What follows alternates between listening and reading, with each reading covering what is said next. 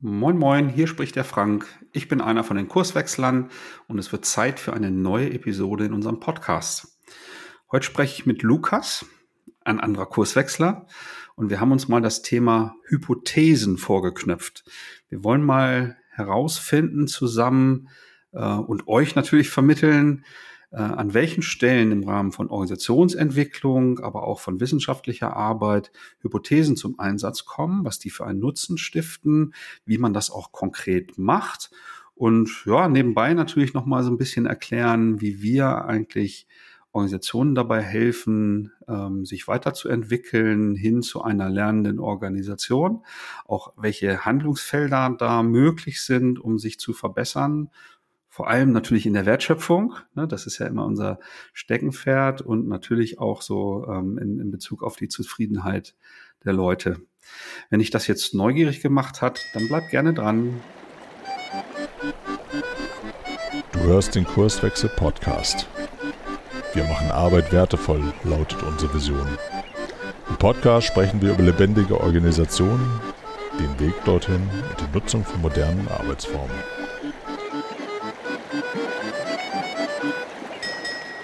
So, Aufnahme läuft. Moin Lukas. Moin Frank.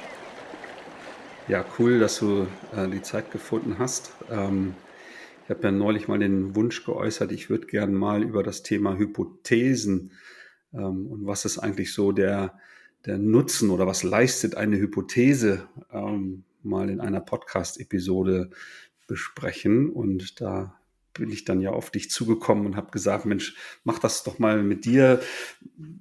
Dein Studium ist jetzt auch noch nicht so lange her wie bei mir und zu meiner Zeit ähm, gab so dieses, ich nenne das jetzt mal wissenschaftliche Arbeiten, äh, ne, so in der Endphase des Studiums halt auch noch nicht so in der äh, in Intensität. Da bin ich auch neugierig, was du da für Erfahrungen äh, gemacht hast. Ähm, aber zum Start, ähm, wie ist denn so dein Blick auf Hypothesen. Was, was ist das eigentlich genau? Hm, ich glaube, das ist für uns eigentlich eines unserer mächtigsten Werkzeuge in der Arbeit als Organisationsentwickler. Und ich glaube, da sind wir nicht die Einzigen. Ich glaube, in vielen Bereichen arbeiten ähm, Berater und Organisationsentwickler gerne hypothesenbasiert. Und für uns bildet eine Hypothese eigentlich den Startpunkt von Veränderungen, also von irgendwie Interventionen, von Maßnahmen, die wir einleiten. Das heißt, an sich ist das eines der elementaren Denkwerkzeuge, das wir in unserer Arbeit nutzen und ähm, deswegen sehr wichtig und eigentlich auch äh, für uns total intuitiv zu nutzen. Aber ich glaube, den meisten Leuten ist das auch ein bisschen fremd oder auch wir merken das äh, in den Projekten, dass es gar nicht so einfach ist, äh, gute Hypothesen zu formulieren.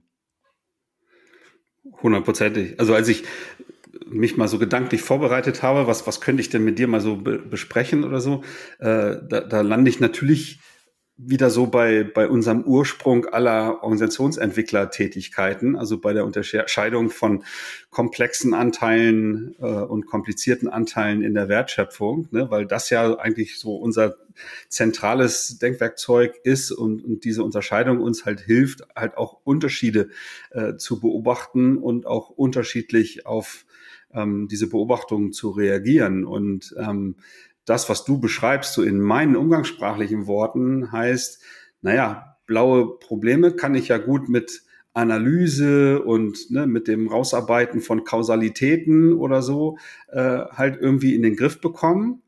Ähm, bloß in der Praxis äh, probieren das die Leute halt auch auf die komplexen also hochgradig dynamischen Probleme anzuwenden. Und das funktioniert ja aus unserer Perspektive. Und das teilen ja auch viele, viele äh, Kolleginnen und Kollegen. Ähm, das funktioniert halt einfach nicht so gut.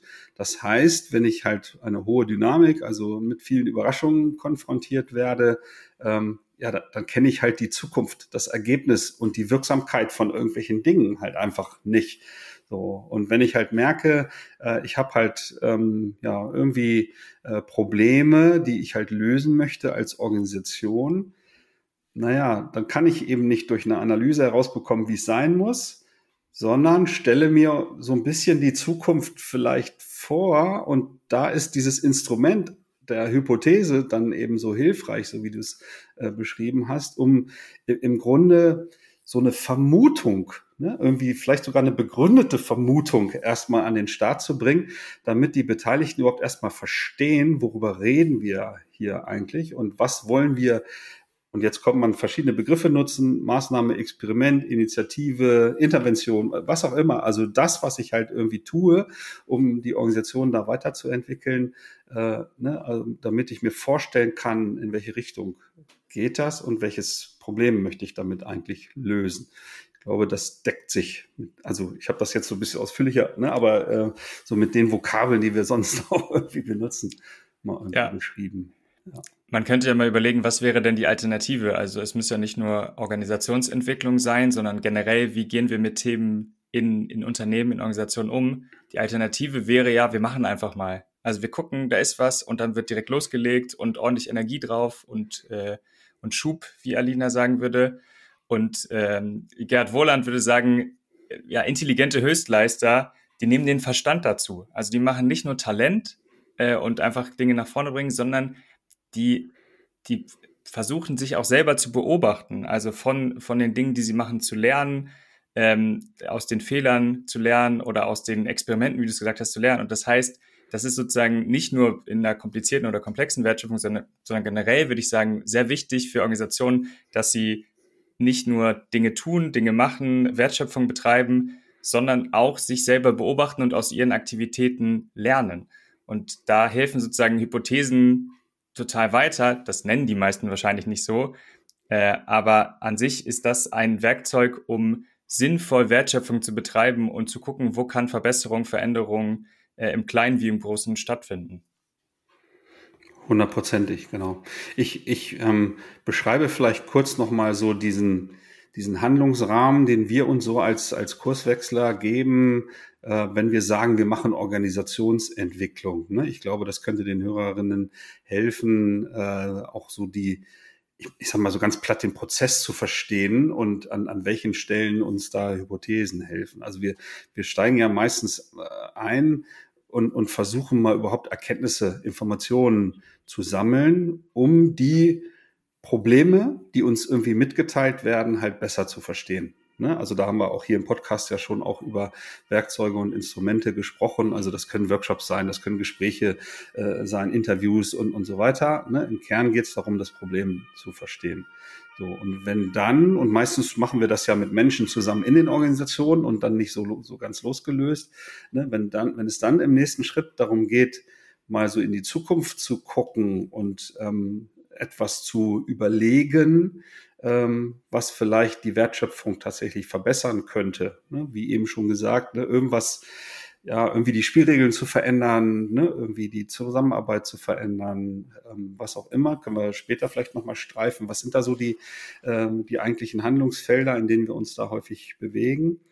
Das ist dann genau der Moment, wo uns Hypothesen einfach helfen, äh, um genau diese, diese Klarheit zu bekommen, okay, zum Problem, aber auch zu einem Lösungsansatz, den wir jetzt mal ausprobieren wollen. Ne? Und das klingt dann manchmal, also in manchen Ohren so ein bisschen unprofessionell, äh, kommt mir das manchmal so vor. Jetzt, jetzt kommen die hier mit Experimenten und mit Ausprobieren um die Ecke.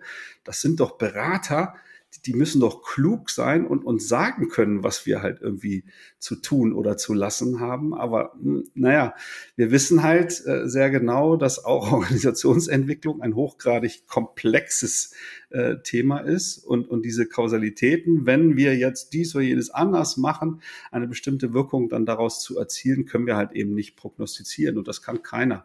Ne? Aber wir können dadurch halt eine gemeinsame Sprache entwickeln. Ne? Was ist denn die Annahme, wenn wir dies oder jenes anders machen, was wir damit dann erreichen wollen. Der Vollständigkeit halber ne, geht es natürlich dann, und das ist dann vielleicht so auch die, die Überleitung mal zu dem wissenschaftlichen Arbeiten. Wir wollen natürlich im Rahmen eines Experimentes dann empirisch beweisen oder herausfinden, ob diese Hypothese denn richtig war oder falsch. Ne? Wenn sie falsch ist und wir finden das raus, dann haben wir in der Regel super schnell gelernt, so geht's hier nicht in dem Kontext.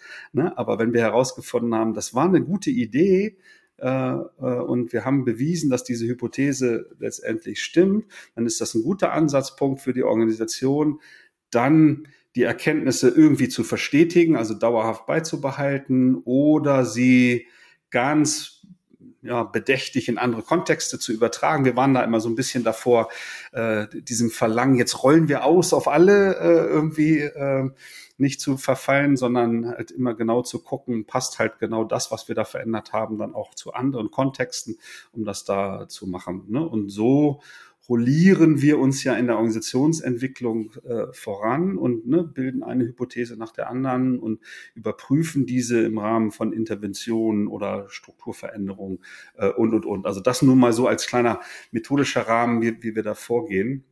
Äh, jetzt habe ich ja von Hypothese gesprochen und empirischen Beweisen und so weiter. Das sind so die Vokabeln, die mir dann häufig auch von, von Studenten, Studentinnen irgendwie genannt werden, wenn es so in der Endphase des, der, der aktuellen Studiengänge darum geht, äh, ne, so dieses wissenschaftliche Arbeiten zu, zu nutzen. Vielleicht, vielleicht kannst du da mal beschreiben, welche Erfahrungen du da gemacht hast. Und ne, das ist ja nicht Organisationsentwicklung, was da passiert, sondern hat ja andere äh, Forschungsinhalte dann zum, zum Zweck. Aber was, was steckt da so dahinter? Ja, vielleicht können wir uns dafür nochmal die Herkunft des Wortes Hypothese nehmen. Das kommt aus dem, aus dem Griechischen und bedeutet wörtlich dann sowas wie Unterstellung. Ne? Also das ist das, was du immer so nebenbei so ein bisschen angerissen hast. Ähm, wir sammeln ja Beobachtungen generell, die hat man in der Forschung durch, durch andere Forscherinnen ähm, und aufgrund von Beobachtungen im, im Forschungssubjekt oder der eigenen Organisation bauen wir Annahmen. Die sind aber nicht völlig aus der Luft hergegriffen, sondern die sind ja eigentlich begründet. Wir haben ein gutes Gefühl. Ähm, wir sprechen da ja auch häufiger drüber, dass wir mal auf der Symptomebene mal gucken, was könnte eigentlich das echte Problem sein und das ein bisschen aufbauen und dann begründete Annahmen treffen. Also begründete Annahmen worüber? über Wirkungszusammenhänge. Also wie hängt, wie hängen bestimmte Dinge miteinander zusammen? Also gibt es irgendwelche Muster, irgendwelche Funktionsweisen, zum Beispiel in der Organisation, die zu bestimmten Symptomen, Beobachtungen führen. Ähm, und das sind ja ein bisschen steile Thesen manchmal. Ähm, und vielleicht gar nicht, ist gar nicht hilfreich, da ähm, auch in der Forschung ähm, ja so ganz offene oder vielleicht so ein bisschen ähm, nicht zugespitzte Fragestellungen zu machen, weil man will ja was überprüfen. Also das heißt, diese Unter dieser Unterstellungscharakter, der ist sehr hilfreich, um auch wertvolle Ergebnisse zu liefern, sowohl in der Forschung als auch in der Organisationsentwicklung.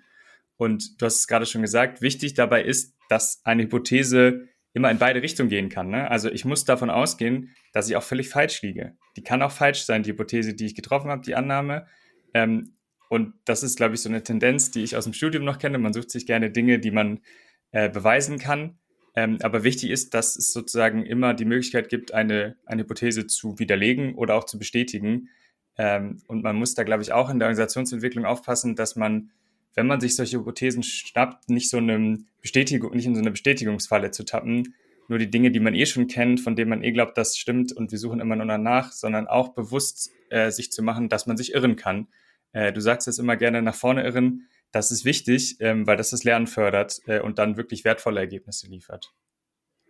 Jetzt, hast du eben diesen Confirmation Bias beschrieben. Da habe ich ja tatsächlich neulich mit Alina ja auch schon mal eine Episode dazu gemacht. Finde ich in dem Zusammenhang auch total, äh, total wertvoll.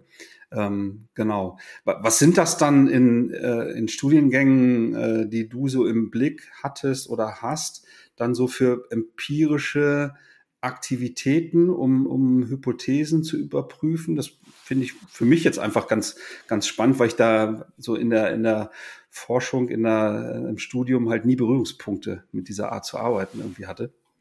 Ja, also ähm, wenn man so aus dem soziologischen oder aus der Sozialforschung kommt, dann ist es ja irgendwie ganz gängig, dass man mit Leute, Leute befragt. Also man guckt irgendwie, dass man äh, bestimmte Verhaltensweisen erfragt. Äh, ist aber auch interessant, wenn man einfach so Merkmale gegenüberlegt. Ne? Also zum Beispiel, wenn man schaut, wie sind bestimmte Faktoren, also was habe ich für einen Bildungsabschluss und wie hängt mein Einkommen zusammen und dann, wenn ich irgendwie jetzt in der, in der neueren Zeit haben ja ganz viele mittlerweile einen Studienabschluss, wie verändern sich dann solche Faktoren zusammen und kann ich dann gucken, ist das eine Idee, dass wir mehr Studienabschlüsse wollen, weil das dazu führt, dass Menschen ein besseres Erwerbseinkommen haben und dann auch ein besseres Leben. Also oft geht es darum, so Faktoren zu suchen, die interessant sind und die in, in ein Verhältnis zu bringen. Also wie hängen diese Faktoren miteinander zusammen? Das kann auch auf so einer Verhaltensebene sein. Äh, interessant ist dann zum Beispiel, äh, letztens wieder über so Einkaufsverhalten gedacht. Also was passiert, wenn die gesunden Nahrungsmittel weiter oben stehen, führt das dann eher dazu, dass Menschen dazu greifen oder zu denen, die vielleicht weiter unten sind.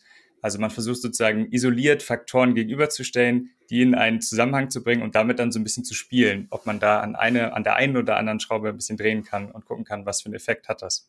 Das können aber auch riesige statistische Analysen sein, äh, die, die gerade in der Sozialforschung auch sehr beliebt sind. Ja, aber das, das, was du jetzt beschreibst, ähm, das, das passt ja sehr gut im Grunde zu unserem Vorgehen natürlich in der Organisationsentwicklung. Ne? Und ähm, äh, ich sag mal, vielleicht, ich habe mir so im Vorfeld so äh, ein paar kleine Beispiele ähm, rausgesucht oder, oder formuliert, die aus, aus mein, also die tatsächlich jetzt vor, vor einiger Zeit mal auch in meiner äh, Beraterpraxis halt irgendwie so oder so ähnlich äh, mal formuliert äh, wurden. Ähm, vielleicht können wir uns da dran mal so ein bisschen langhangeln und äh, nochmal so beschreiben, ähm, ja, was, was denn so der Nutzen tatsächlich ist. Ne? Das dann, also vielleicht nochmal eins vorweg. Wir benutzen natürlich so ein Canvas, äh, wenn es darum geht, in der Organisationsentwicklung halt Interventionen, also Experimente zum Beispiel zu beschreiben. Ne? Das hat halt den Vorteil, ne, wie bei jedem Canvas halt auch. Ne? Ich werde halt entlang äh, von verschiedenen Textfeldern ähm, naja, so dran erinnert, welche Informationen sollte ich eigentlich zusammensammeln, womit sollte ich mich im Vorfeld auseinandersetzen, ne, damit ich einen, einen, guten Wissensstand habe, um halt die Intervention durchzuführen. Da geht es natürlich darum zu beschreiben, ähm, naja, warum wollen wir jetzt überhaupt was verändern? Ne? Was ist so der, der, der Kontext, also das, das Problem, was wir da jetzt gerade beobachten? Ähm, dann natürlich, was ich ganz konkret in der Intervention halt irgendwie äh, verändern möchte und auch dann, äh, wenn ich später dann überprüfe, ähm, äh, ob das jetzt tatsächlich, also ob meine Hypothese denn so äh, gestimmt hat und, und die Intervention so funktioniert hat, äh, ne, da, woran merke ich das denn eigentlich? Ne? Oder was sind vielleicht dann auch sowas wie Warnsignale, dass ich vielleicht sogar ein Experiment abbrechen sollte oder dann halt eben gelernt habe, so geht's dann halt eben nicht. Ähm, ne? Das ist so der, der grobe methodische Rahmen und eine äh, Phase ist halt genau diese, diese Hypothese zu formulieren. Und ich, ich nehme einfach ein, ein ganz, ganz kleines Beispiel. Ähm, ne, in einem äh, Unternehmen gab es so die Beobachtung, ne, dass so in der, in der Produktentwicklung die Dailies äh, ne, von, von Teams, ne, die da halt äh, morgens zusammengestanden haben und miteinander gesprochen haben, ähm, dass die sehr stark als Status, Status-Meetings und als Laberrunden missbraucht wurden. Und da gab es eine sehr große Unzufriedenheit, auch relativ breit. So, und ähm, die, die Menschen, mit denen ich da im Grunde jetzt äh, Organisationsentwicklung äh, vorangetrieben habe in der Organisation. Die habe ich dabei unterstützt, halt ähm, daraus natürlich dann aus dieser Beobachtung dann eine Hypothese äh, zu formulieren. Und das ging dann halt genau ähm, äh, so in die Richtung, ähm, naja, dass, dass dieser Missbrauch oder diese, diese, diese lange Fachdiskussion tatsächlich die Ursache sind, warum diese Unzufriedenheit entsteht. Und gleichzeitig haben wir dann sowas wie ein Lernziel äh, formuliert, was heißt, naja, wenn wir jetzt mal irgendwie beschreiben, wie so ein Daily eigentlich aus unserer Sicht nützlich sein sollte und wir, wir bringen das den, den Teams halt ein Stück weit bei und wenn die sich dann mal eine bestimmte Zeit, wie dieses Experiment dann laufen sollte, daran halten, dann war die, die Hypothese oder das Lernziel, dann wollen wir beweisen, dass dadurch eine höhere Zufriedenheit ist und auch der Nutzen dieses kleinen Meetings. So. Ne, das klingt jetzt so banal, aber sich da vorher mit auseinanderzusetzen und das halt auch mal wirklich so aufzuschreiben, sollte natürlich auch allen, ne, die jetzt da irgendwie beteiligt sind, das Gefühl, ach, okay, darum machen wir jetzt genau das mal anders. Aber wir wissen diese Wirkzusammenhänge vorher noch nicht. Es kann immer noch sein, dass das Daily dann Murks ist und die Leute immer noch unzufrieden sind. Äh, ne? Und ähm, in dem Fall ähm, hat sich das dann aber bestätigt, äh, ne, dass dann wirklich halt eine viel, viel kleinere Timebox äh, dann benötigt wurde und zum Beispiel das, was vorher dann so als fachlichen Austausch genutzt wurde, wo dann acht Leute da rumstehen, wenn sich zwei dann äh, über irgendein Thema unterhalten, das wurde sozusagen in den Anschluss verlagert als klare Spielregel, äh, ne, dass dann nur im Daily halt kurz signalisiert wird, ja, ich habe für hinterher gleich noch mal ein Thema, ich brauche dafür mal eben Emma und Fritz äh, so, und dann wussten die genau, ich bleibe noch mal ein paar Minuten länger, aber dann haben halt eben nur die wenigen Menschen miteinander gesprochen und die anderen haben da nicht unnütz dann rumgestanden. Ne, ist nur so ein, so ein kleines Beispiel, ne, wie, so eine, wie so eine Intervention ähm, da äh, Nutzen gestiftet hat. Ich hoffe, das war jetzt so auch für dich nachvollziehbar, was, was mit diesem Experiment da erreicht werden sollte. Es ist eigentlich spannend, was du am Ende gesagt hast. Man hätte ja auch so eine andere Hypothese dahinlegen können, so im Sinne dieses Lernziels zu sagen, ähm, wenn, wenn Themen im Daily stattfinden, die nicht alle betreffen, dann verkommt das Daily zu einer ewigen Laberrunde ohne produktive Ergebnisse. Ne? Also so mhm. das zu nehmen, das ist natürlich sehr vereinfacht. Also da gibt es sicherlich noch andere Faktoren, die eine Rolle spielen, aber dass das ein zentraler Faktor ist, dass da einfach Themen kamen, die jetzt für einen kleinen Teil wichtig waren, aber für die meisten an der Stelle total überflüssig waren, dann ist denn der Zweck oder die Funktion dieses Dailies total torpediert. Äh, und das habt ihr ja versucht zu, zu, zu nutzen, euch oder nutzbar zu machen und dazu sagen, okay, wir wollen das anders strukturieren und nur die Themen spielen, die wirklich für alle relevant sind, weil wir sind ja alle da. Man könnte ja auch anders sagen, okay, es kommen nur die Leute, da gibt es sicherlich auch andere Meetings, wo man sagt, es kommen nur die Leute, die was beizutragen haben an dem jetzigen Tag, obwohl das auch schwierig ist. Ne? So diese Freiwilligkeit in Meetings ist ja auch so eine gängige These, die, die genau zu der solchen ähnlichen Effekten führt äh, und auch manchmal eine steile Hypothese sein kann, dass es irgendwie dass wenn Pflichtveranstaltungen sind, dann reden die meisten Leute in so einem Meeting nicht. Es ist witzig, dass du das ansprichst, weil äh, ich, ich habe tatsächlich ähm, mal ein Experiment durchgeführt. Da wurden sowas wie äh, Meeting-Prinzipien ähm, entwickelt. Ne? Da stand so sinngemäß sowas drin wie, naja, überprüf als erstes, ob du überhaupt ein Meeting jetzt ähm, oder zu einem Meeting einladen musst oder ob es nicht durch ein, zwei Telefonate äh, erledigt werden kann, äh, das Thema. Ne? Also sowas wie äh, so wenig Leute, wie es nur irgendwie geht, äh, halt dazu einladen, ne? so viel, wie es nur irgendwie äh, not tut, äh, aber verschiedene andere ja, Verhaltensempfehlungen, halt nicht als klare Regeln. Ne? Da gab es dann solche Themen, äh, wenn es irgendwie geht, dann eher fünf nach äh, irgendwie der vollen Uhrzeit äh, einen Termin beginnen zu lassen, damit die, die halt bis zur vollen Stunde vielleicht schon vorab Termin hatten, zumindest nochmal irgendwie ein Biopäuschen machen, dass dann auch pünktlich begonnen werden kann und so weiter. Ne? War so eine Liste von, ich weiß nicht, sechs, acht äh, Punkten. Und die haben dann halt auch ne, eine Hypothese dann äh, formuliert, äh, sinngemäß. Ne, also wenn wir es hinbekommen, uns halt im Rahmen solcher ne, Prinzipien geben ja eher Orientierung, ne, statt jetzt irgendwie eine starre Regel äh, darzustellen. Ne, wenn wir es hinbekommen, uns halt im Rahmen dieser Spielregel, dieser Prinzipien da zu bewegen, ne, dann wird die, die Meeting-Flut abgesenkt, die, die Ergebnisse aus Meetings äh, würden sich verbessern äh, und so weiter. Ne? Das wurde da halt auch als, als Lernziel formuliert und dann halt in einem bestimmten Kontext mal ausprobiert, wenn, wenn die äh, sich daran halten, äh, ob das gut äh, funktioniert. Das, ich kann das Ergebnis äh, tatsächlich nicht ähm, äh, bekannt geben, weil das läuft noch äh, tatsächlich. Das ist ein, ein laufendes Experiment. Äh, deswegen kann ich da nicht das Ergebnis. Aber das passt natürlich genau in, die, in diese Denkweise, weil es kann natürlich passieren, äh, ja, zehn Minuten nach Beginn des Experiments, wo die Leute sozusagen die Prinzipien kennengelernt haben, denkt keiner mehr daran, alles ist so wie vorher äh, und, und ne, Kraut und Rüben und immer noch Unzufriedenheit und so weiter. Naja, dann, dann waren diese Prinzipien unter Umständen nicht äh, ein möglicher Schlüssel, äh, um, um quasi die, das Problem zu beseitigen. Und das habe ich dann aber herausgefunden und habe das jetzt nicht für eine ganze Organisation äh, dann als Regeln, ne, das äh, ja, habe ich durchaus auch schon das eine oder andere Mal beobachtet, dass so in Besprechungsräumen so Meetingregeln äh, hängen äh, und sich trotzdem keine Sau da dran hält. Irgendwie. Ähm, genau, ne, das, das war ja. jetzt noch so eine zusätzliche Beobachtung. Ich glaube, du hast eigentlich ganz schön so den, den Wert dieser Hypothesen gezeigt. Ne? Also ich glaube, viele, das erleben wir auch in der Praxis, sind schnell darin, dann Dinge zu machen. Also irgendwie mal eine Regel einzuführen oder wir machen die Meetings nur noch fünf nach oder so.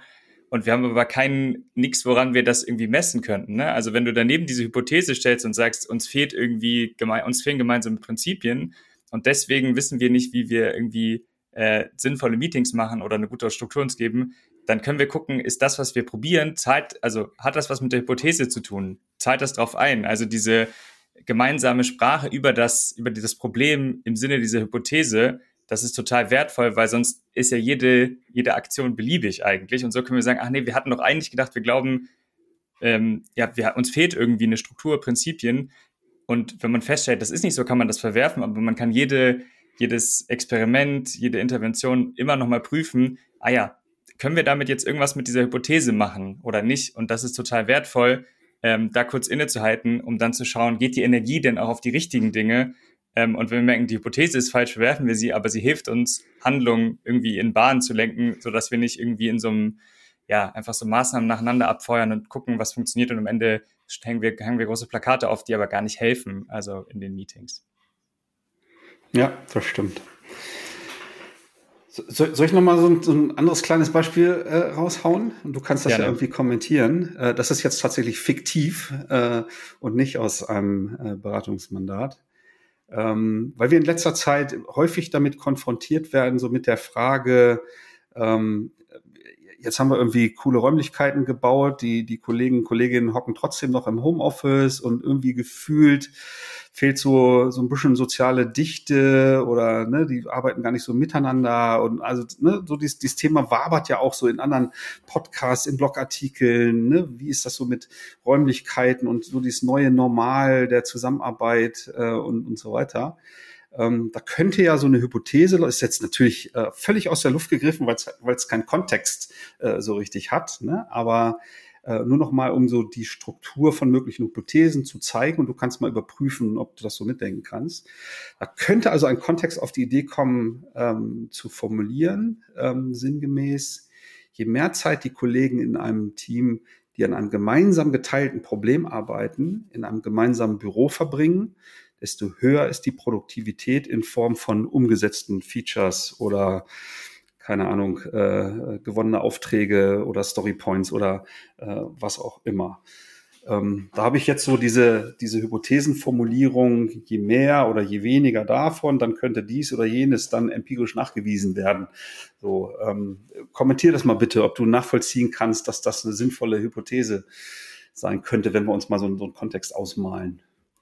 Ja, ich glaube, der Kontext ist gar nicht so weit hergeholt, ne? Also, weil ich glaube, in vielen äh, Projekten, wo ich auch bin, gibt es dieses, diesen Wunsch zu sagen, wir werden, wir wollen wieder ähm, mehr vor Ort sein. Und ich finde, dann so eine Hypothese zu bilden, ist ja ein ne guter Startpunkt eigentlich, um was zu erproben. Ähm, und das sind ja so klassische, beliebte Formen von Hypothesen. Also, wie du es gesagt hast, je mehr soziale Nähe, desto höher die Produktivität. Und ich glaube, das ist ein super Startpunkt, um dann mal eine Veränderung zu erproben. Also was müssten wir machen, damit wir mehr Nähe herstellen und wie könnten wir überprüfen, ähm, ob dann wirklich Produktivität äh, steigt. Das ist, also das haben wir ja auch so ein bisschen in unserem Canvas immer noch aufgehoben, dass wir sagen, okay, was sind denn Erfolgsfaktoren, woran merken wir, was, was funktioniert und was sind so die Rahmenbedingungen, damit wir das überhaupt überprüfen können. Also dann müsste man sagen, okay, wir machen mal einen Tag im Büro wieder äh, oder so. Das ist ja, glaube ich, auch für viele schon, schon eine große Intervention. Aber da hilft diese ähm, die Hypothese mal eine Zielrichtung vorzugeben, ähm, weil es verknüpft sozusagen die Annahme, dass Präsenz im Büro ähm, einen positiven Effekt hat mit etwas anderem, nämlich der Produktivität. Also wir haben so zwei Faktoren, die wir gegeneinander ausspielen. Das ist sicherlich sehr vereinfacht, aber man kann da mal testen und ein bisschen spielen. Äh, Finde ich eigentlich ganz charmant. Äh, wer interessiert daran, ob es solche Experimente dann gibt? Also was macht man dann konkret, ne? Und wie kann man dann die Hypothese äh, bestätigen oder im schlimmsten Fall vielleicht auch sogar äh, ja, ähm, widerlegen. Ja, und es ist vom, vom Vorgehen komplett offen. Ne? Kann's, kann die Lösung eine selbst aufgelegte Regel sein? Ne? Wir, wir treffen uns an bestimmten Tagen im Büro, um einfach mehr Zeit miteinander zu verbringen oder äh, klug formulierte Prinzipien, die mir doch als Kollege, Kollegin den Spielraum nochmal lassen, auch ne, durchaus dagegen zu verstoßen oder was auch immer die Vereinbarung sein kann, auch mal, keine Ahnung, ein Trinken gehen oder äh, völlig, völlig an den Haaren herbeigezogen oder so. Aber äh, das ist erstmal die Hypothese dazu, dass wir glauben, ne, wenn, wenn wir daran arbeiten, äh, dann verbessert sich halt auch das wirtschaftliche Arbeitsergebnis ganz einfach. Ne? So, und da, und die, um diese Kausalität hm, irgendwie nachzuweisen, kann man ja verschiedene Experimente durchaus durchführen. Ja, ja, also ich natürlich eiern wir ein bisschen drum rum um dieses sehr mechanistisch-kausale Verständnis von, wenn man dann an dem einen Ding was dreht, dann verändert sich was. Aber wenn wir das in so einem experimentellen Stadium verstehen, finde ich das total wertvoll. Und ich glaube, auch da hilft diese Sprache wieder, ne? wenn wir uns das mal formulieren und hinstellen, was glauben wir denn überhaupt? Wie ist denn unsere Annahme und wie hängen Dinge zusammen? Und das ist in dem Fall vielleicht auch sehr vereinfacht, aber es gibt uns überhaupt die Chance, gemeinsam sinnvoll über Veränderung zu sprechen, weil wir Wirksamkeit ja erst überprüfen können, wenn wir irgendwie einen Startpunkt haben. Ne? Also wenn wir sagen, wir gehen davon aus, wie du es gerade beschrieben hast, dann ist ja, könnten wir die Wirksamkeit auch im Laufe des Prozesses äh, überprüfen und sagen, jetzt haben wir irgendwie eingeführt, die kommen einmal die Woche ins Büro. Ähm, war das jetzt gut oder schlecht oder hat das irgendwie was verändert und hat das irgendwie zu mehr geführt? Woran testen wir das? Ne? Also und deswegen diese Hypothese am Anfang hilft, auch wenn sie sehr vereinfacht, äh, da einfach Wirksamkeit auch im weiteren Verlauf prüfen zu können. Ähm, du hast es eigentlich ganz charmant so gemacht. Vielleicht zeigt das auch so ein bisschen die Herausforderung, die, die, die sich bei diesem Thema Hypothesenbilden generell zeigt. Wie macht man denn sowas? Ne? Also man kann das ganz simpel machen, äh, wie du es beschrieben hast, indem man wirklich, das sind eigentlich ja wissenschaftlich, in der Wissenschaft ähnliche Dinge, indem man so typische Hypothesen bildet. Also so, wenn dann Kausalzusammenhänge oder diese äh, je desto, ähm, also je mehr von dem einen, desto mehr von dem anderen. Ähm, wir in der Praxis haben es ja, du hast es in deinem ersten Beispiel ein bisschen anders beschrieben, dass wir nochmal sagen, okay, was ist ja eigentlich das Problem? Da einen Zusammenhang zeigen und dann vielleicht sogar schon einen Schritt weitergehen und sagen, okay, wenn das der Rahmen ist, in dem wir mal Veränderungen erproben wollen, wie kann denn ein Lösungszusammenhang aussehen? Also was könnte vielversprechend, ein vielversprechender Hebel sein? Welche Faktoren könnten interessant sein, daran zu gehen? Und das heißt, da gibt es auch eine Bandbreite an, ähm, an Ebenen, aber diese Wirkung immer zu, zu spielen, das finde ich, ist, glaube ich, das, was man bei der Hypothesenbildung schon machen sollte. Da reicht nicht irgendwie nur ein Satz ähm, ohne Zusammenhang, also ohne zum Beispiel Mehrwert oder Nutzen versuchen zu formulieren, auch wenn das natürlich schwer ist und vielleicht nie kausal abbildbar. Ja, und zeigt auch, dass es da letztendlich kein richtig oder falsch gibt. Ne? So, und diese verschiedenen Vorgehensweisen oder die Arten der Formulierung, die ich da in den Beispielen jetzt bewusst gewählt habe, äh, ne, das ähm, ja, soll halt auch zeigen, es muss natürlich auch zu den Menschen passen, die jetzt da gerade formulieren. Ne? Und wenn das eine äh, nicht so leicht von der Hand geht, dann gibt es durchaus Alternativen, ne? sich halt so in diese Denkweise der Arbeit mit Hypothesen da einzugrooven und, und da halt auch den Mehrwert dann zu stiften. Ne?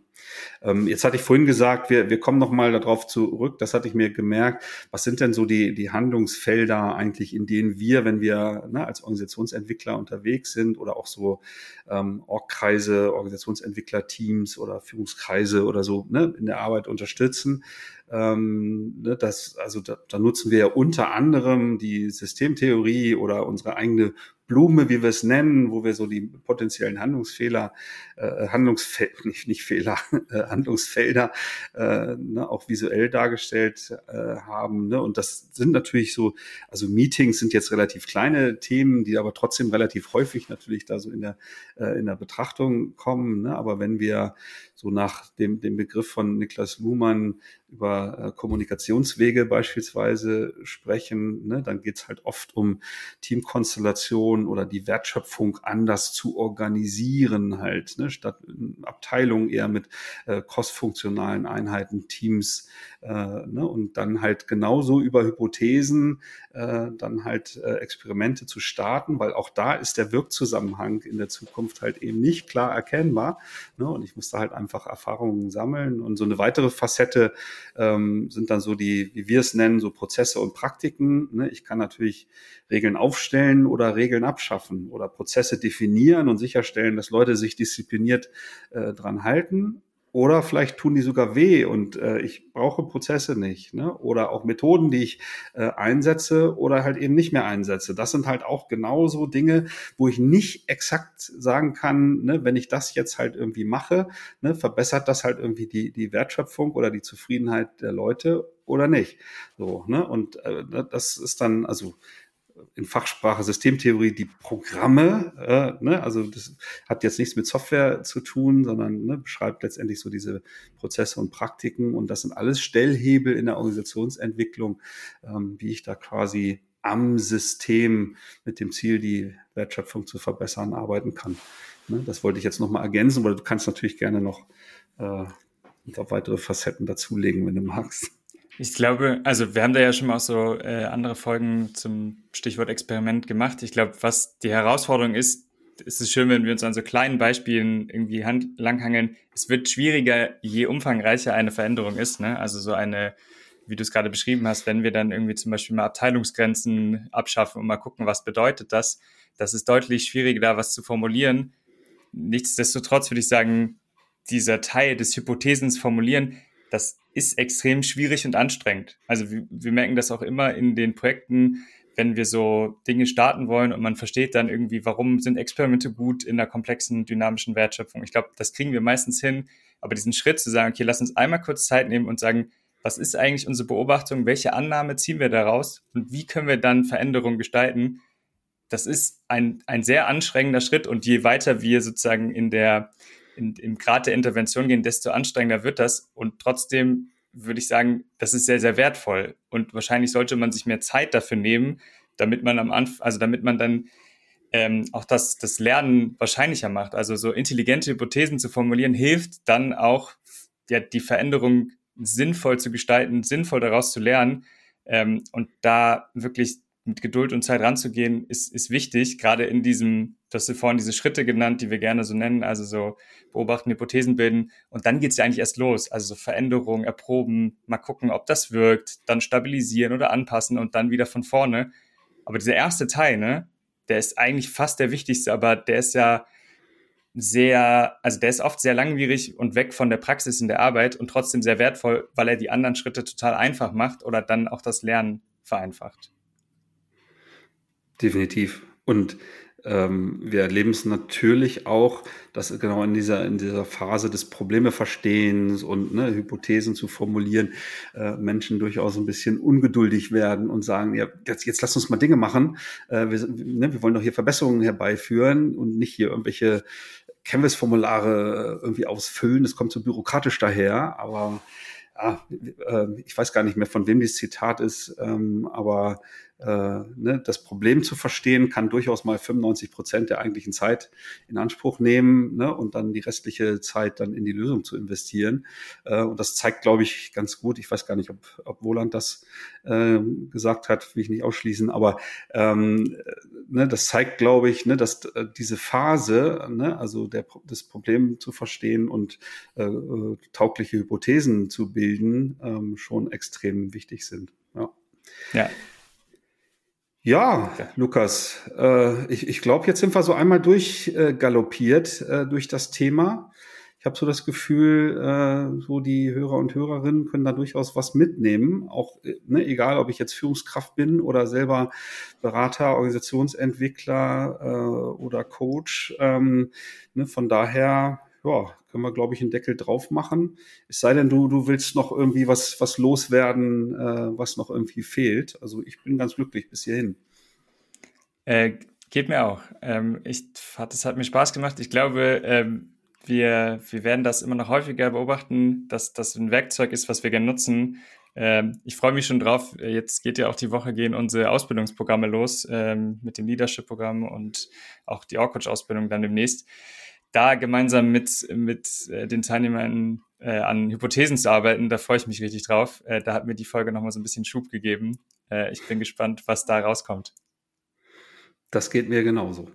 Ja, wenn, wenn ihr wie immer äh, irgendwie äh, andere Meinungen habt oder, ähm, keine Ahnung, auch mal ein positives Lob loswerden wollt zu dem Gesabbel, was ihr jetzt gehört habt, ne, dann äh, kommentiert gerne so unsere Posts zu der Folge bei LinkedIn beispielsweise oder schreibt uns auch gerne eine E-Mail an podcast.kurswechsel.jetzt. Die haben wir ja auch schon unzählige Male hier wiederholt. Wir freuen uns da immer auf Austausch und Rückmeldungen. In diesem Sinne, vielen Dank fürs Zuhören. Bis bald mal wieder. Ciao, ciao. Ciao. Schön, dass du wieder reingehört hast. Mehr Infos zu uns und diesem Podcast findest du unter www.kurswechsel.jetzt.